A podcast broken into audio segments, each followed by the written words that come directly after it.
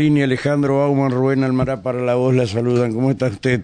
Eh, sí, ¿qué tal? Buenas tardes. ¿Cómo anda, acá en el aeropuerto de Paraná, muy contenta, muy, muy contenta con la resolución. Por lo menos en una primera lectura rápida, porque estoy yendo ahora a verlo a Julián, eh, anularon, digamos, anularon la condena por jurado. La verdad que ha sido una decisión de por mayoría que ha sido realmente una una pieza jurídica muy importante a los fines de pensar las garantías constitucionales, porque los votos mayoritarios explicaron con certeza. Todas las irregularidades que había sucedido durante el juicio por jurado, inclusive hablaron obviamente de las confusiones y la poca claridad de Brunner, eh, explicaron con, con claridad lo que nosotros también habíamos planteado eh, la poca claridad y confusión que tuvo el propio juez técnico a la hora de llevar adelante el proceso.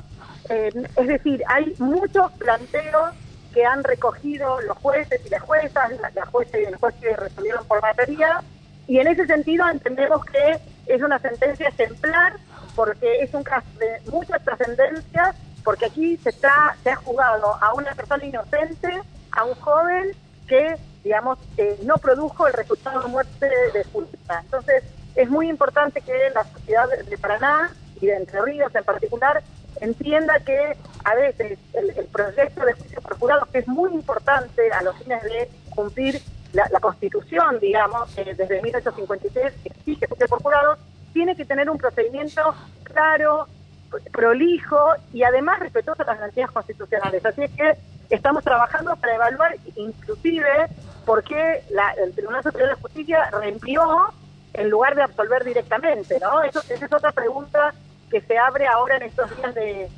debate entre nosotros eh, y nosotras aquí en Paraná. ¿Es la posibilidad de recurrir a la Corte esto, doctora?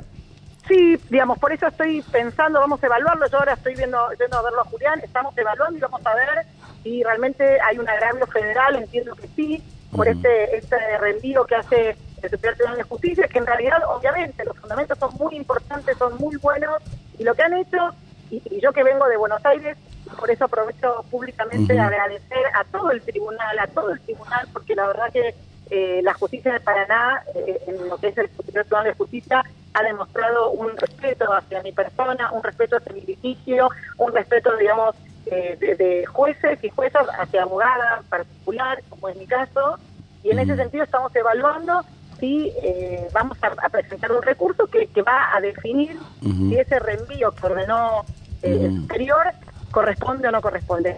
Claro, o sino que la Corte directamente recomiende o falle en favor de Criste con la absolución. Se le cortó. Se cortó no estábamos errados tampoco en esto.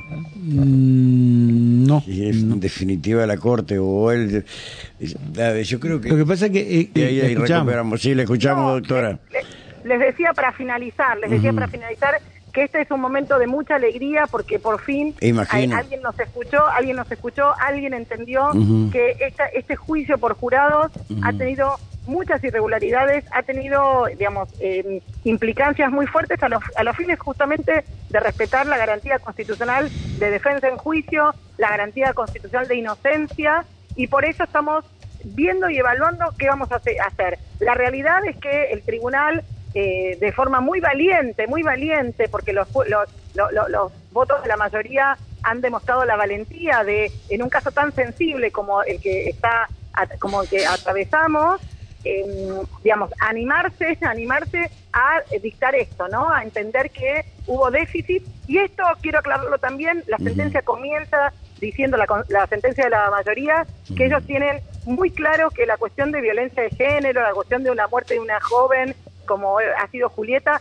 es algo de mucho impacto, ¿bien? Ahora, eso no les impide ellos trabajar sobre la, la lupa de, de, lo que pasó en ese juicio por jurado. Doctora, la consulto. Eh, ustedes van a tratar de, recurrir el, reenvío para que se realice un nuevo juicio ante un jurado popular.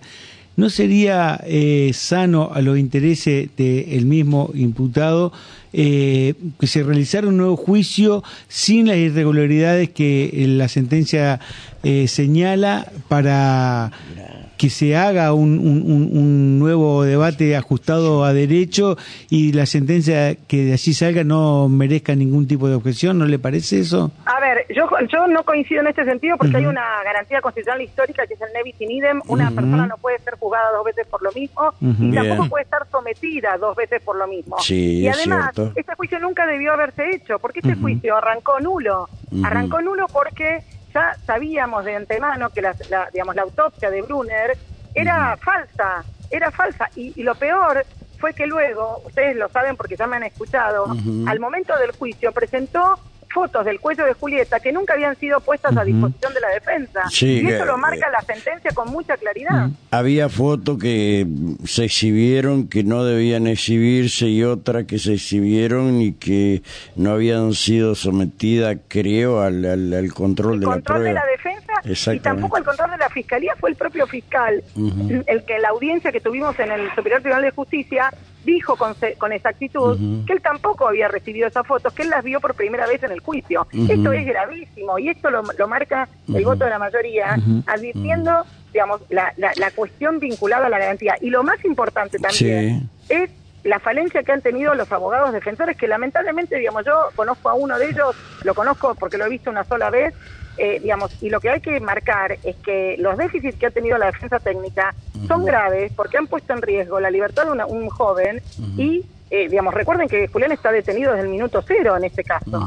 Entonces, me parece que, ah, digamos, advertir esto de parte de la sentencia diciendo, mire, hubo falencias enormes en la, en la defensa técnica porque no fueron, porque fue muy pasiva, porque no fue activa, porque se equivocaron, porque fue confusa, porque cuando Julián le decía quiero declarar, no lo dejaron declarar, en fin, se hicieron testimonios, todas estas cuestiones que marcan, digamos, lo, digamos, lo que se llama una defensa ineficaz es materia de la resolución. doctora, eh, es una resolución histórica. Eh, sí, doctora, eh, disculpe, yo en lo personal, sin ser abogado, voy a coincidir con usted en esto que decía, que no hay que hacer un nuevo juicio, por creo y entiendo por dos motivos. Primero, por la mediatización que tuvo esto, y yo creo que ya la cantidad de jurados que fueron, eh, a ver, sorteados para ser jurados, al momento de ser elegidos van a ir con una visión acabada, exactamente, usted ha dado con la palabra, ya contaminado y obviamente con las directrices que está hablando el juicio, cuáles eran los yerros, los errores que hubo, ya más o menos va indicando que ya Criste no es culpable, ¿sí? y que... Coincido. Eh, eh, eh, los interrumpo un segundo por lo siguiente. Mire, primero que nosotros vamos a discutir, como bien dice usted, si vamos a, sostener o no el reenvío. Y por otro lado, si en el peor de los supuestos nos va mal y se quiere hacer un juicio, este juicio no se puede hacer ni en Paraná, ni en Entre Ríos, hay que eh, someterlo a una jurisdicción distinta. O traer jueces de otro, o traer jueces, o traer jueces de otro lugar. No, no, ni siquiera en la provincia. Este, este, este, caso no se puede realizar en la provincia de Entre Ríos porque este caso ha sido de una magnitud con el impacto mediático que ninguna persona va a estar eh, sin contaminación en este caso. En ese sentido le consulto, no, todos los casos adolecen de esa situación entonces porque primero se empieza con una investigación, se, se, publica, estamos hablando de un femicidio en donde el imputado es hijo de una ex funcionaria judicial, en el pleno centro de Paraná, las cosas se mediatizan y eh, claramente la sociedad eh, se informa y de algún modo toma posición. El problema, y disculpen con todo respeto a la... No, sí, sin duda, por favor, adelante. A ver, este caso tuvo un, déficit inicial que fue el propio Ministerio Público Fiscal determinó que Julián era un femicida al minuto cero de la detención. Y esto es impensable, es de una, de una, digamos, una falta de respeto hacia el principio de inocencia enorme. Y el periodismo que obviamente no, no siempre son abogados o abogadas, ah, tienen, tienen y, digamos, se les exige también, y por eso es importante que este caso tenga una, una señal hacia hablar de perspectiva de género, por lo, por lo pronto que periodistas ah, tengan perspectiva de género, mirada de género y también de, mirada en derechos humanos y respeto por las garantías. Es decir, los sobre todo ahí está la igualdad de armas y las garantías. La igualdad de, armas, la garantía de, inocencia, donde no puede un ministerio público fiscal decir a, los tres segundos del caso que el cliente es un femicida.